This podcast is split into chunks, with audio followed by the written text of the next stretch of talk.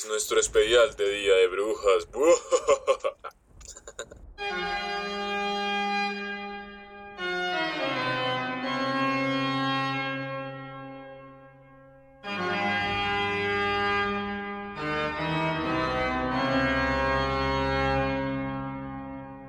Hola, yo soy Valentina. Y yo soy Andrés.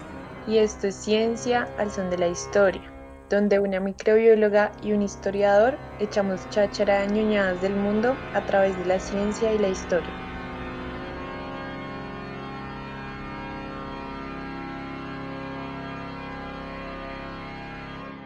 Podría ser un doblaje, ¿no? Ay, sí, como el... Yo siempre he querido hacer eso, como las películas esas viejas de, de los 80, tipo Volver al Futuro, que entran como Volver al Futuro Ah, y muestran todo el cast, como tales, así. No sé, pero sí, podría ser, ¿por qué no? Sí, es, es interesante. Estudia También, y lo estudia. sí, me gustaría, sería chévere. En fin, es un sueño que tengo ahí en veremos. Ah, ¿qué? ¿Qué nos ha pasado en estos días? ¿Qué ha pasado? Pues, ¿Qué te ha pasado? Estamos grabando el 20, entonces esta semana previa es nuestro especial de Halloween, pero para el momento en que lo estamos grabando, que es una semana antes, acaba de llegar la Minga a Bogotá. em, Y como raro, eh, nuestro querido My President Iván Duque eh, no hace caso, simplemente sigue haciendo su programita culo en televisión. nos sigue costando millones. Y la Plaza de Bolívar, la Plaza de Bolívar llena y pues como si nada. Sí, ayer no pude ver mucho, pero hermoso. Vi unos videos, la plaza estaba full, full, súper chévere. Sí, re bien. Y pues digamos, también hubo partes chistositas que como que sacaron a la gente de la primera línea, Ujú. como que no Ah, querían que nadie- capuchos, sí, sí. Sí, entonces, pues digamos en, en cierto sentido, pues tiene lógica como para que no tengan problemas, Ujú. pero igualmente, pues bueno, yo no sé, Pues, en pues, fin. pues, pues. Pues, pues, pues, pues, pues, pues. Ay, amor, Eh, sí, son cracks. Bueno, no, lo que pasa siempre, ¿no? Como que Duque no hace nada, liberan a Uribe, ah, Pero- lo de siempre, ¿no? Pero me gustó. Y pues los demás políticos sacando, sacando provecho de todo eso. Sí, aunque me gustó lo que dijo Claudia, o sea, tiene razón en lo que dijo. Yo tengo muchas controversias con lo que ella piensa y hace, pero en lo que dijo es verdad, o sea, en el momento en que salieron todos los uribistas a decir que iban a poner, no sé si eran tutelas, demandas, lo que sea, porque venía la minga, eh, pues ella se salió y dijo como, ah, ah, respeten, o sea, ustedes pudieron marchar y manifestarse cuando su líder estaba preso, pues entonces ahora respeten. Ese- El líder es bueno, el líder es bello, no hay voluntad, olvídate de ello. Na na na na na na na na líder. Na na na na na na na na líder. Na na na na na na na líder. Na na na na na na na líder. Líder, líder. Batman. Hoy digo líder. Vio el video, ese video de las dos niñas que la hermanita le sopla la vela. He, Ah. he visto los memes y Oh entiendo, digamos, God. el contexto, pero no he visto bien el video. El video es muy chistoso. O sea, la niña que apaga la vela, maldad. No, no maldad, pero sí se ve así como súper "Mm, maldita, te voy a apagar tu vela para que no celebres tu cumpleaños. Con toda la determinación del mundo y después de que la hermanita como que la mechonea, marica, ella se arregla el cabello y ya, y sonríe. Ay, no, muy chistoso. Qué grande. Sí. Entonces, bueno, eso, ¿qué más pasó? Hubo un ataque a una mujer, no sé si lo vio, que él- creo que era el novio, la cogió a hachazos. Espero que para el momento que esto salga ya hayan encontrado a ese maldito. Ojalá lo encuentren, maldita sea. Ah, bueno, este fin de semana salí, Ah, En bici. ¿Y qué tal? eh, me fui hasta el alto de Canicas. Estuvo cool, 104 kilómetros desde mi casa. Estuvo re bueno ese, Mm. ese viaje, sino que es que mi bici paila, está vi- en la mala y paila. Pero pues igual, ¿no? O sea, bien. Yo vi esa serie de Emily en París. Ah, ¿Qué te digo? O sea, ¿Mala o qué? A mí, o sea, rescato muchas cosas como la fotografía, las paletas de colores. Pues yo no sé mucho como de arte y cine y televisión y lo que sea, pero pues, o sea, como que medianamente sé. Entonces, como que la fotografía me parecía espectacular. Las paletas de colores, los outfits o.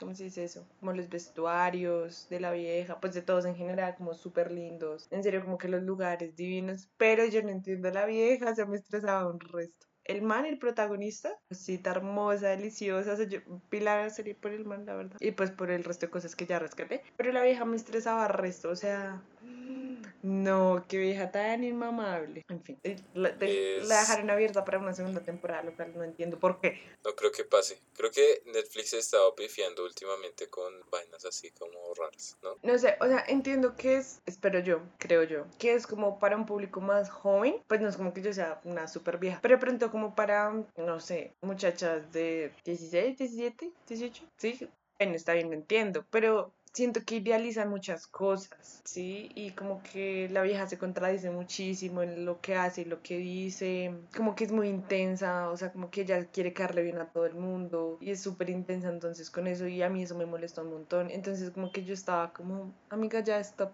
pero pues como que el man llegaba y lo salvaba y equilibraba y las escenas, entonces. Amiga, date cuenta. Ah, No, ni siquiera, o sea, no, no, no, ni siquiera era eso. Pero literal me sentí súper identificada con ese tweet que salió de yo vi a Emily en París por la trama y ponían la trama, fotos del man, porque en serio el man es una cosita y ya eso es todo. Quería comentar eso porque no me gusta. Tenía muchas expectativas en la serie, pero pues no. F. Ah, yo ya tuve mis correcciones de tesis ¿Y de qué la tal? entrega. ¿Bien Pues o lloró? no bien, sino que yo tengo siempre el problema de la redacción, que Escribo como a lo primero que se salga y no reviso. Entonces me toca revisar eso. Y digamos, pues en general creo que está bien, espero. Ah, tengo miedo porque siento que ya se va a acabar el tiempo y No, siento pero que no voy a alcanza, alcanzar. Uno a veces siente como que no va a alcanzar, pero siempre alcanza, siempre hay tiempo. La vida lo pone a uno, le pone a uno las cosas. Y lo de la redacción es como, bueno, yo no tengo tanto ese problema, pero yo entiendo que a veces a unos, pues al leer, o a mí me pasaba, cuando yo redactaba ciertas partes de la tesis, como que yo era muy repetitiva en ciertas cosas, no sé si le pase lo mismo, pero es por lo que uno está leyendo el documento todo el tiempo, como que todo el tiempo estar mirando el mismo documento y no lo leí y uno dice como, ah, está perfecto. Y ya alguien externo lo revisa y es como, ¿por qué repetiste esto? Y no es como, ay, sí, ¿no? Pues sí, güey, no mames. Sí, a mí me toca revisar eso. Pues más que todo es porque yo escribo de un so- de chorro Mm. y no reviso antes. Entonces, obviamente eso no, no va a salir bien. Y pues sí me toca revisar antes. Además que suelo usar como muchas muletillas y eso como que me hace, hace alargar y hace tedioso Mm. la lectura de, de lo que yo leo. Porque yo me entiendo, obviamente, pero cuando lo lee alguien más... Pues es que es lo que le digo, o sea, como que uno, uno maneja su propio trabajo bien. Usted sabe que está hablando, usted se entiende, usted entiende su punto, qué es lo que quiere expresar. Pero ya cuando una persona externa, y eso que es alguien externo de historia, pero ponga a alguien que no, es, no sepa nada del tema, como yo, a leer No, lo eso, aburro. de pronto no voy a entender nada. Puede ser como, eh, what, no Ah, pero eso. ¿qué está pasando aquí? Literal.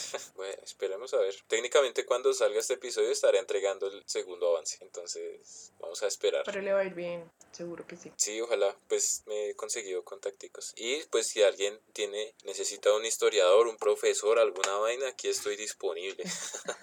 Trabajo, trabajo, trabajo. Estamos trabajando. Sí, si alguien está, si alguien es del Instituto von Humboldt y me quiere dar trabajo, maravilloso. O si de algún museo para hacer microbiología en un museo, me dice, llámeme. ¿Qué más? O en alguna institución agrícola o ambiental. En fin, La escuchan sus compañeros de trabajo y literal, como, ¿qué le pasa? Está bien.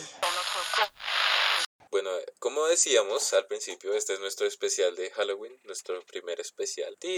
Bueno, esta vez la batuta la va a tener Valentina. Ella quiere, pues ella fue la de la idea de hablar sobre es un una idea poquito de brujería, de brujería, sí. Pues digamos el trasfondo científico Ujú. de lo que es o fue o pues sí todavía es lo de la brujería. Entonces, pues es muy interesante lo que hemos hablado antes de. Entonces, pues ahí está Valentina, ahí les va a contar y yo hago mis aportes pendejos allá rápidos. Pero bueno, vamos a hablar como de brujería y brujería en la Edad Media, como dijimos en el episodio pasado, como que, que son como súper conocidas. Y bueno, de las brujas en general en la Edad Media. El tema nació pues hace, bueno, la última vez que grabamos episodio, como que hablamos de que sería interesante para Halloween y tal. Y yo me acordé de que una profe en la universidad, una profe que amo, eh, me contó esta historia así como, como si fuera un chisme, ¿no? Así como, jaja, me contó la historia y ya. Y yo después como que medio la investigué y es súper interesante y ya, creo que hay una serie, no sé en qué plataforma, pero hay una serie, si encuentro ahorita el nombre, pues digo el nombre. En Sabrina la bruja adolescente. no,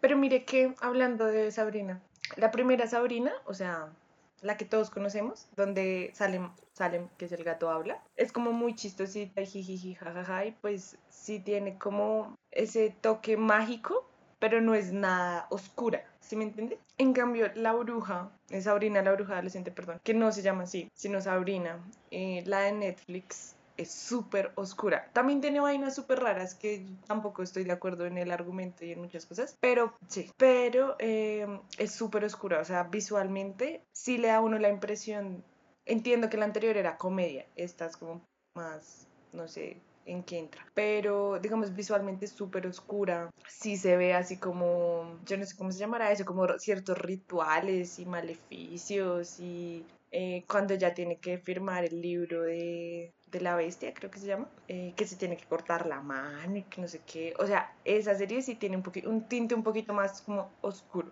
Nice. Hablando de otra cosa, no han dado, o no sé, no he visto Hocus Pocus este mes en Disney. No sé qué está pasando. So, no lo ¿Qué es eso? Pero dieron brujillices. Hocus Pocus, ¿nunca he visto Hocu- Hocus Pocus? No. Claro que sí, todo el mundo la ha visto. La, la, la película de las tres brujas, de las Ah, la hermanas que Anderson. creo que sí, que son como dos gemelas. Que es, no esas brujillizas. No, pero Hocus Pocus Sí. es la de las hermanas Anderson, que son tres hermanas. Una monita, flaquita, una como gordita pelinegra y una que tiene el pelo naranja. Y que revive, reviven, sí, bueno, reviven en la noche de Halloween y la Sí, sí, sí, vela ya- ya y el gato y el muchacho y la niña y como así. Esa siempre... Sí, ya me acordé, ya me acordé. Es que hace icónica. mucho no veo Disney. Ah, pero yo sí todos los días veo Disney. Pero bueno, es icónica y no la Solo. Cartoon Network para ver el maravilloso mundo de Gumball. Ah, no, no lo sé. Yo veo Disney. Aunque ya no mucho, porque hay cosas que ya no me gustan. Bueno, ¿Dónde está mi Zapping Son? parce, icónica. Cuando daban Los Hechiceros de Worldly Place. Esta semana estuve leyendo y se, Ay, sí. se cumplieron como 12 años de la serie o de la última transmisión. Bueno, algo así. Pero en realidad fue que hace, fue hace mucho tiempo. Y el último Cuando capítulo... Selena Gómez era mi amor platónico. Parce, ¿qué? O sea, ya no. No, ya no. ¿Por qué? Porque mi amor platónico ahora es Karen Gillian. Ok, no sé qué. La que hace Nebula en Avengers. En, sí, en Guardianes de la Galaxia. ¿Qué hace aquí? ¿A Nebula? Nebula, sí. Ah, creo que nunca la he visto sin, Sin ser maquillaje. Nebula. Sí. Y bueno, ahora sí. Entonces te voy a contar la historia de las brujas de la Edad Media, pongámosle así.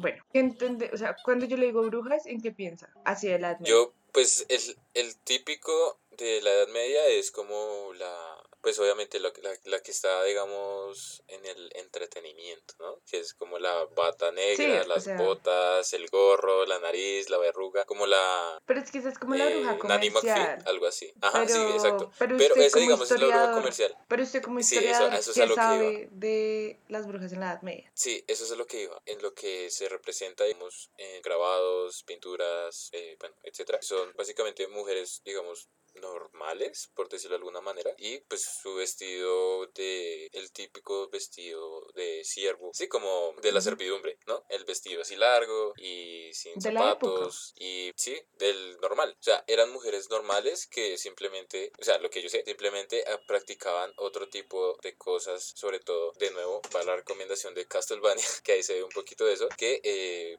básicamente era medicina, era lo que intentaban hacer medicina, hacer ciencia, sí, hacer ciencia más que todo con otros medios y pues no estaba aceptado por la iglesia católica en su momento. Sí, bueno, digamos, yo siento que en la Edad Media se viven como varios tipos de brujas, entre comillas, grandes comillas, que una, unas de, un, un tipo de esas es de las que habla Andrés, que es como las mujeres que se dedicaban como a la arbolaria, sí, que La hierba, bañero. a, sí, a la curación con hierbas, a- a- al experimentar con eso. Quizás si habían unas que de pronto estaban como en el cuento enfocado, no sé, el diablo, bueno, ese tipo de cosas, pero yo siento que muchas también eran como en forma de curación, ¿cierto? Entonces aquí entra nuestra gran historia, que es una hipótesis, pero una hipótesis muy aceptada, y es la siguiente. El pan es un alimento muy representativo en la mayoría de épocas, ¿cierto? Para esa época se preparaba un pan como a base de harina de centeno, porque pues era un, un cereal económico, fácil de obtener, como un poquito más fácil que obtener que el trigo, y pues como en esos tiempos que ya hablamos que eran como muy complicados, y eso era como el más, el, el elegido. La Hostia. principal desventaja como que no, no tenía un muy buen sabor, pero pues ajá, no había más. Y la segunda desventaja y la más grande era que era muy propenso a ser dañado o parasitado o colonizado, como le quieran decir, por un hongo llamado, en la vida lo llaman cornezuelo, que en realidad su nombre científico es Claviceps purpurea, que es un hongo del género Claviceps. tiene- son más de 50 especies y digamos que todas las especies de este hongo afectan a muchas variedades de cereales y hierbas, pero siendo su mm, predilecto, digámoslo así, el centeno. Entonces, hasta ahí, nice, ¿cierto? Luego ellos hacían su pancito, todo súper nice, ¿no? Cuando ellos preparaban el pan con este hongo, bueno, cuando el hongo colonizaba todo el cuento del centeno, pues todo el, centeno y todo eso, el hongo al momento de la recolección y todo eso, pues, ¿qué pasaba? Las esporas, que es el medio de aspersión, digámoslo así, para que un hongo pueda como, pues sí, eh, movilizarse, multiplicarse, tal, pues salían como a, no sé cómo decirlo, como a volar, digámoslo así, para que puedan entender, como que las esporas se distribuían y podían llegar a más cultivos colonizando más cultivos, ¿cierto? Y también digamos que este hongo al terminar mezclándose con la harina que se, pues, se obtenía de- del centeno y se incorporaba en el pan y se ingiría, causaba una intoxicación a las personas. Esta intoxicación lo que producía era como alucinaciones, delirios, convulsiones y en ciertos casos gangrena. Y si Ah, gracias. miran como, o sea, como que si conectan todo con lo que dijo Andrés y con lo que hemos dicho. Bueno, si se conecta como todo lo que hemos dicho y estos síntomas, digamos que eran los síntomas que las personas utilizaban para juzgar a las mujeres y a la gente en general, porque también juzga- juzgaban a hombres, ¿right? Por brujería. Pero cuando se presentaban como estas sintomatologías, pues la gente en ese momento histórico en sus vidas, pues decían como no es el demonio. Recordemos como en el hablamos en el episodio pasado que la iglesia tenía full incidencia en todo. Entonces, como que yo decía no, el- Pues era la época grande de la Inquisición. Exactly. Decían como no, la poseyó el demonio, es una bruja, es, no sé, cualquier cosa que se puedan inventar así como de brujería mala. Sí. Entonces, bueno, digamos que estos síntomas pues eran muy, ¿cómo se dice? O sea, como muy obvios para los demás. Por eso eh, se daban como, ¿cómo se llamaba eso? ¿Juicios? ¿Sí eran juicios? Mm, Como... sí. Te- técnicamente, pues no sé si, la, si es la palabra correcta, pero pues digamos para que se entienda, podría decirse juicios. Sí, como por eso ha- había momentos en ese periodo histórico donde los juicios se multiplicaban. Sí, digamos en Salem, pues que quedan Massachusetts, como entre 1690 y pégale. Eso empezó como a hacer un, o sea, los juicios empezaron a multiplicar full. Sí, pues digamos para poner en contexto, en esa época, digamos lo que es Massachusetts, que es norte de lo que hoy es Estados Unidos, Ujú. eso es- era colonia británica. Apenas eh, esa parte fue colonizada precisamente durante ese siglo XVII y bueno, hay muchos, no sé bien exactamente eh, cómo se dio la colonización de, de esa parte, lo que son, lo que fueron las 13 colonias de las originales de lo que hoy es Estados Unidos, pero sí hay como mucho misticismo alrededor de lo que es Massachusetts y lo que es Boston, que pues es, es ahí, porque pues ahí como que suceden muchísimas cosas en, durante este periodo. Sí, exacto. Entonces, una comunidad muy conocida para poner en ejemplo, pues es, como ya dijimos, Salem, en el que se presentaban varios casos de niñas con, entre comillas, extraños síntomas como espasmos y alucinaciones que empezaron a desatar como, pues, alarma en la ciudad, no sé si era una ciudad, un pueblo, bueno, lo que sea. Y pues obviamente como histeria, porque pues las familias empezaron primero a estar histéricas porque decían como no, son brujas, las empezaron como a aislar y, y obviamente a juzgar. Lo que ya decía como pues la fuerte presencia y como la fuerte influencia pues de la religión y el puritanismo, pues de ese momento empiezan a señalar a las personas como entes del mal o sí, como que estaban Eso, esas vainas son del demonio. exacto. Pues es como lo que es, hoy se vive allá precisamente en Estados Unidos con los Amish, que son una comunidad bastante importante Sí. que es básicamente vivir en esa época. Ay, sí, terrible. Sí. Entonces, bueno, sí, los juicios se multiplicaron, empezaron a desarrollar, a hacer muchas ejecuciones, pero pues lo que les digo, como que esta teoría del hongo es como el porqué de, ese, de que se daban esos síntomas. Si miramos ya como tal ese hongo en este momento, gracias a estudios se ha identificado que sustancias presentes en el cornezuelo, que se daba este nombre por la forma como de cuerno que tenía. Una de estas sustancias es la ergotamina, que es un alcaloide a partir del cual se obtiene la dietalamida de ácido lisérgico, que es el alucinógeno conocido como LSD. Entonces, como que si ya miramos toda esta información en este momento del presente con todo, pues estamos hablando de que los síntomas obviamente eran como, llamémoslo, escandalosos, grandes, pero también por la magnitud de que estas sustancias químicas causaban, porque no era solo la, mm, la ergotamina, o sea, deben haber más sustancias que causaban como ese, ese tipo de shock en el cuerpo y generaban esta, pues estas respuestas como síntomas. Entonces, pues no sé. Sí, pues es que pues todo tiene, todas estas drogas hoy en día, todos estos alucinógenos tienen eh, un desarrollo así, ¿no? Creo. Sí, o sea, y que obviamente a ellos por su cabeza no se les pasó como, ay, es que el centeno tiene algo rarito, venga, no. Y la mayoría de personas que eran como señaladas de este tipo de cosas eran personas que vivían como en zonas como rurales, ¿sí? Por lo mismo estar tanto en contacto con los cultivos y al momento de preparar el pan, o sea, eran esas personas. Que no había higiene, lo mismo que hablábamos el episodio pasado, no había como una política de higiene de lavarse las manos, de... Pues era complicado porque muchas veces las esporas muchas veces son resistentes a, depende de la espora, ¿cierto? Hay esporas resistentes al calor. Aparte también el cornezuelo, pues tiene más sustancias alcaloides que, bueno, ya hablé de la ergotamina, pero también tiene la ergometrina y la ergocriptina y, bueno, un montón más. Y todas estas sustancias lo que hacen es que tienen un espectro de, de acción influidos en como a nivel de neurotransmisores. Entonces, también digamos que los síntomas eran por, ajá, por eso. El cornezuelo también se, pues según bibliografía, se utilizó para inducir abortos y detener hemorragias uterinas tras el parto, pero pues ya en la actualidad no se usa, ¿no? Pero pues, o sea, imagínense como el poder, quiero decir, de este hongo. Básicamente es la sábila del ayer.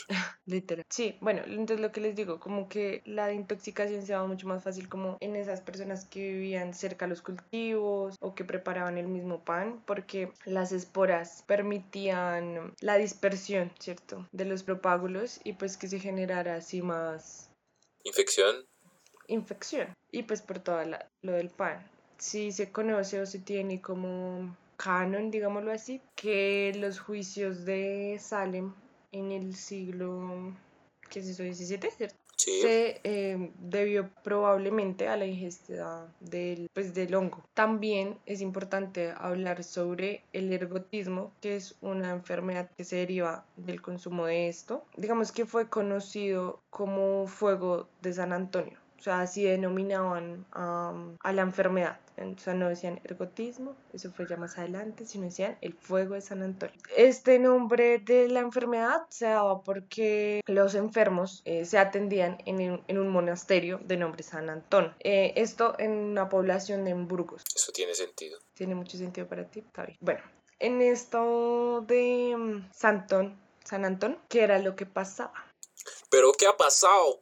Ellos llegaron los enfermos llegaban pues como a este monasterio y pasaban como varias semanas sin consumir pan de centeno infectado. Por lo tanto, su organismo eliminaba, ¿cierto? Todo, pues digamos como las toxinas, bla, bla, bla. Y como decirlo, se curaba. Obviamente no eran todos ahí fueron allá y se sanaron, ah, ya dejaban de comer pan. Obviamente no, sí. Pero muchos de ellos como que lograban sanarse, pero hay muchos otros que pues no se sanaban. Había gente que, repito, su cuerpo desarrollaban necrosis eh, muy dolorosas en sus extremidades, que provocaba que se tuvieran que amputarlos, o sea, algunos ya llegando a la muerte. Como hay gente que se salvaba en este tipo de monasterios.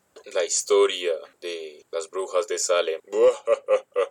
sí. Hay un cuadro muy famoso, creo, que se llama La examinación de la bruja. Lo pintó Thomas Mattenson y es, o sea, si ven el cuadro, hay una, una muchacha en todo, como en toda la mitad del cuadro, eh, con muchos hombres al, como alrededor y pues la están como analizando y en la parte derecha inferior, en la parte inferior derecha, perdón, se encuentra como un joven que parece como encantado o algo que la bruja le lanzó y él está ahí en el piso. Y esta pintura, pues lo interesante es que está inspirada en los juicios de Salem y ya, es muy divertida. Pues me parece bonita la pintura y interesante porque pues ellos ordenaban y ordenaron en esa época muchos juicios y muchos muchas muertes o condenas a como 20 personas por el cargo de brujería eh, simplemente porque decían que tenían un trato con el diablo y así eran como los juicios, como espasmos, eh, alucinaciones, es un trato con el diablo, mm, muerte, cuando en realidad pues... A la hoguera.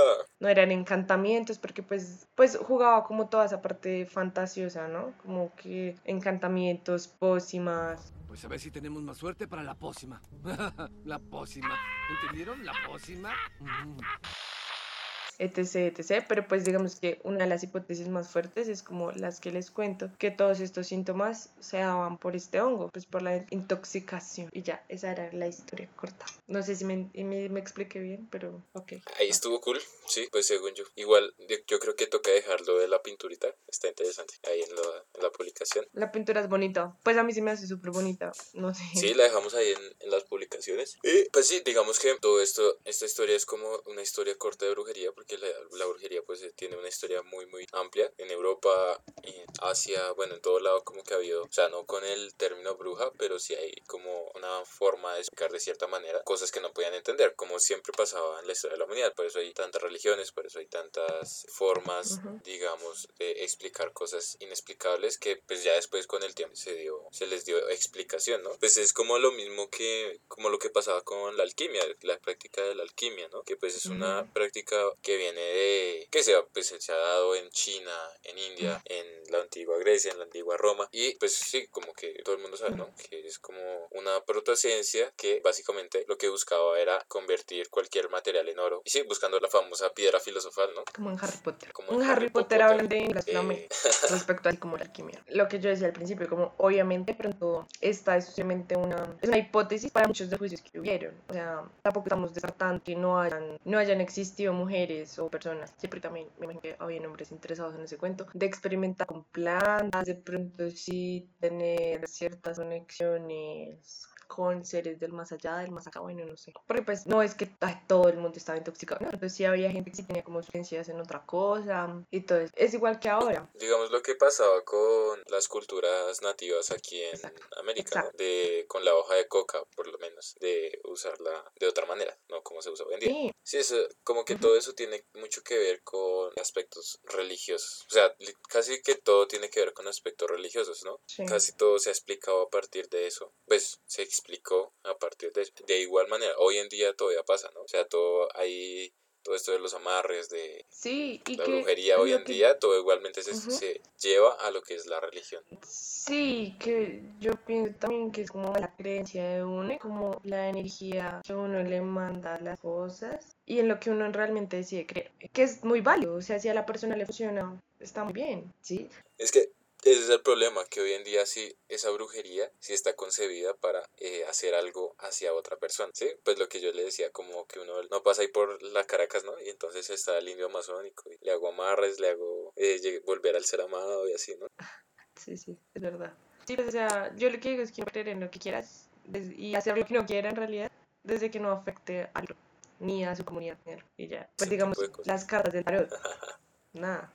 Sí, ¿cómo es que se llama? Eh, Janine. Uf, áspera. Ah. no, sé qué más. De brujas. ¿Qué más sabes de brujas? Cuéntanos. Si no estoy mal, la Inquisición eh, castigó mucho más mujeres que hombres.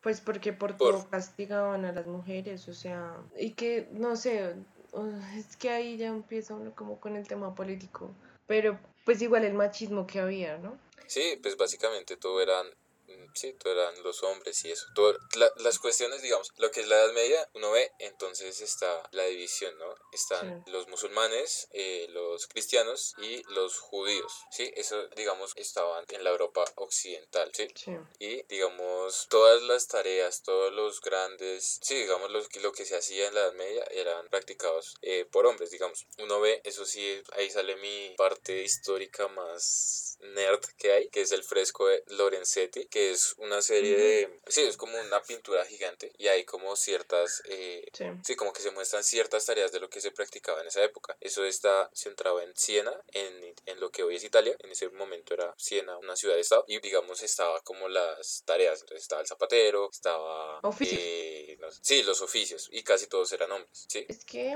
Ahí, pues digamos, ahí es era donde se puede ver ahí. para las mujeres. Sí, y pues vuelvo y repito porque es que en serio, digamos si ustedes ven el primer, no, la primera temporada de Castlevania, ahí se ve muy bien, poquito sangrienta eso sí, pero es, es muy muy buena en serio, es cool, o jueguen Castlevania, digamos ahora que viene con esa, pues Drácula, la leyenda del conde Drácula, también tiene Mm. que ver con eso. Esa es otra que no me he leído el libro, pero digamos, esa leyenda o historia también es súper, no, Sí, no sé. Es densa. Pues yo alguna vez, o sea, el libro, digamos, de Bram Stoker, bueno, ahí pues está la leyenda, ¿no? Que él, él lo escribió, pero el final lo escribió alguien más. O que él escribió el final y que el resto del libro lo escribió alguien más. Eso es una, eso es un mito ahí por ahí que por eso el final es tan malo. ¿El final es malo? Supuestamente yo no lo he leído tampoco, Es pero no pues eso es. Pero pues digamos, la historia real es como que al man lo acusan de, bueno, sí, que la leyenda era que tomaba sangre de humana y que colgaba a las afueras de su mansión su- los cuerpos de, de sus víctimas. Eso está mm, basado como en otras historias. El conde Drácula está basado en Vlad III. En Transilvania, en Rumanía. Ay, me encanta la película. Hablando de otra cosa. Espera, ya cuento la historia. Me encanta la película de Hotel, Hotel Transilvania. Transilvania. Me encanta. Sí, la re amo.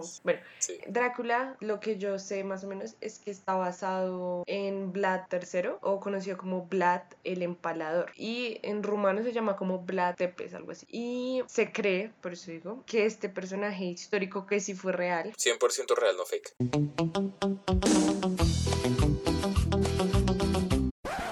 Fue la inspiración de Bram Stoker para escribir lo que conocemos como Drácula, el Drácula. conde Drácula. Se dice que eh, en Transilvania, el, o sea, en 1476 falleció Vlad el Empalador en Transilvania. O sea, mire que en realidad todo está muy como pues conectadito. Y este ma- de hombre, perdón. Era un príncipe que, pues, obviamente no era un vampiro, ¿sí? Pero Vampiro, tenía vampiro. Como unos gustos súper sanguinarios. Y, o sea, el man estaba como rayadito de la cabeza. Sí, tenía su raye. Sí, lo, sí, el man se hizo como famoso por hacer la tortura como su pasatiempo. Por eso le decían el empalador. Porque él, como la diversión de él, digámoslo así, era clavar sus enemigos que mandaba a matar en estacas. Entonces, pues no hay mucho que Sí, decir ahí. no, no hay que ser tan gráficos. Exacto. Se dice que él empezó a ser como tan cruel y eso porque el papá de este hombre tuvo que entregar a dos de sus tres hijos como rehén, en el que sí lo entregó a él y a su hermano Radu, no sé si está bien dicho así. Y a ellos los tuvieron, o sea, se los llevaron como para Estambul y ajá. Cuando regresaron, Vlad se dio cuenta que su padre había muerto, apaleado y que su hermano, el que se había quedado, lo habían quemado y lo habían enterrado vivo. Entonces, como por venganza, digámoslo así, él se convirtió como en lo peor del mundo y empezó como a sembrar terror en todo el pueblo, pues que le hizo eso como a su familia. A paniquearme, a sembrarme terror. O con eso, manito. Exacto, exacto. Así fue. Entonces sí, como que el man hacía empalamientos, ejecuciones, torturas súper crueles. O sea, no sé cómo explicar más lo horrible que era. Fue horrible, fue horrible. Sí, esa es como una, uno de los personajes con los que él se basó, dicen, para, pues, como para crear a Drácula. Sí, la historia es bastante interesante, de hecho. Y pues ha, ha inspirado muchas cosas, ¿no? Películas, series, dramas, o el Hotel Transilvania. No, y, y amo Hotel Transilvania, bla, bla, bla. Blah, blah, blah. I don't say blah blah blah. Y que pues que es un personaje súper reconocido, o sea, mundialmente, o sea, salió, se hizo un boom. Entonces sí, pero... Sí, es ¿qué otra que entra en, pues no entra en, brujería, pero sí es como esa leyenda que está creada a partir de una historia real, pero para entretenimiento también. Y muchas veces pasa eso, en términos históricos, muchas veces pasa eso, como que o se romantiza, como pasa con la antigua Grecia, la antigua Roma, o se, se, se descalifica, digamos, otras para también otras, otro tipo de historias que pues sirve para cierto discurso, ¿no? Que pasa mucho con la historia antigua, que como no hay casi fuentes, entonces se pueden tergiversar para contar Exacto. una historia que convenga. Ahí se recomienda Atenea Negra, es un gran libro de los orígenes africanos de la Europa occidental. Atenea Negra. Ajá. Sí, igual yo siento que ya para ir cerrando y eso es como lo importante es como tratar de buscar el detrás de, ¿sí? Por más de que uno lea el libro de Drácula y diga, ay, como tan bacano y ya, pues también como decir, ah, venga, y este man en qué se basó. Y así como con todo, digamos lo de las brujas. Obviamente ya la mayoría de gente sabe que las brujas en esa época no existieron, que era como, que fueron como juicios infundados muchas veces y todo eso, pero pues bacano uno poder sentarse a conocer qué pasó antes. Sí, claro, de, de ver de dónde, de dónde sale todo. O sea, el- o sea, lo que nosotros creo que hemos como que intentado siempre hacer aquí es como criticar todo, da- darse cuenta que no todo es como lo plantean siempre. Esa es como, como la idea. Y me quedo con el dato de, no me acuerdo si es que Bram Stoker escribió el principio y alguien escribió el final, o fue Bram Stoker el que escribió el final y alguien más había escrito el resto y él simplemente tomó ese contenido y escribió el final. Yo la verdad no sabía verdad nunca lo había escuchado. Sí, esa, esa es la leyenda, que por eso dicen que el final es mal, porque supuestamente no lo escribió quien comenzó. La estaca en el corazón. Ahí dejamos el dato al aire y después lo resolveremos, seguramente en el otro episodio, ya que no esperamos hablar de eso, pero bueno, ahí queda. Bueno, esperemos que les haya gustado, Que hayan aprendido un poquito más. apoyen a la Sí, minga, apoyen a la minga. Sí, hayan aprendido. No, no vayan a ponerse a salir a pedir dulces. La pandemia True. sigue por ahí. Cuiden a sus True. niños. Cuídense True. ustedes. Si quieren, compren dulcecitos. Por ahí hay muchas Compren páginas que se los llevan a la casita. Amazing. Y compren paletas de, de nada, cremelado. Pues nosotros hacemos mucha publicidad aquí, no nos dan nada. So, Bueno, muy bien. Eso está. eso sería todo. Ya saben que nos pueden seguir en nuestras redes sociales, que son En Instagram estamos como Ciencia e Historia Pod, en Twitter como Ciencia e Histor 1 y en Facebook estamos como Ciencia al Son de la Historia y en casi todas las plataformas de escucha Sí, y YouTube. sí, creo que eso es Eso todo. es todo. Nos estamos Nos escuchando. estamos viendo. Cuídense. Cualquier cosita nos dejan ahí los comentarios. Muchísimas gracias por escucharnos de nuevo en tanta habla de mierda. Ah, Es verdad. Juiciosos. Adiós. bye. Bye.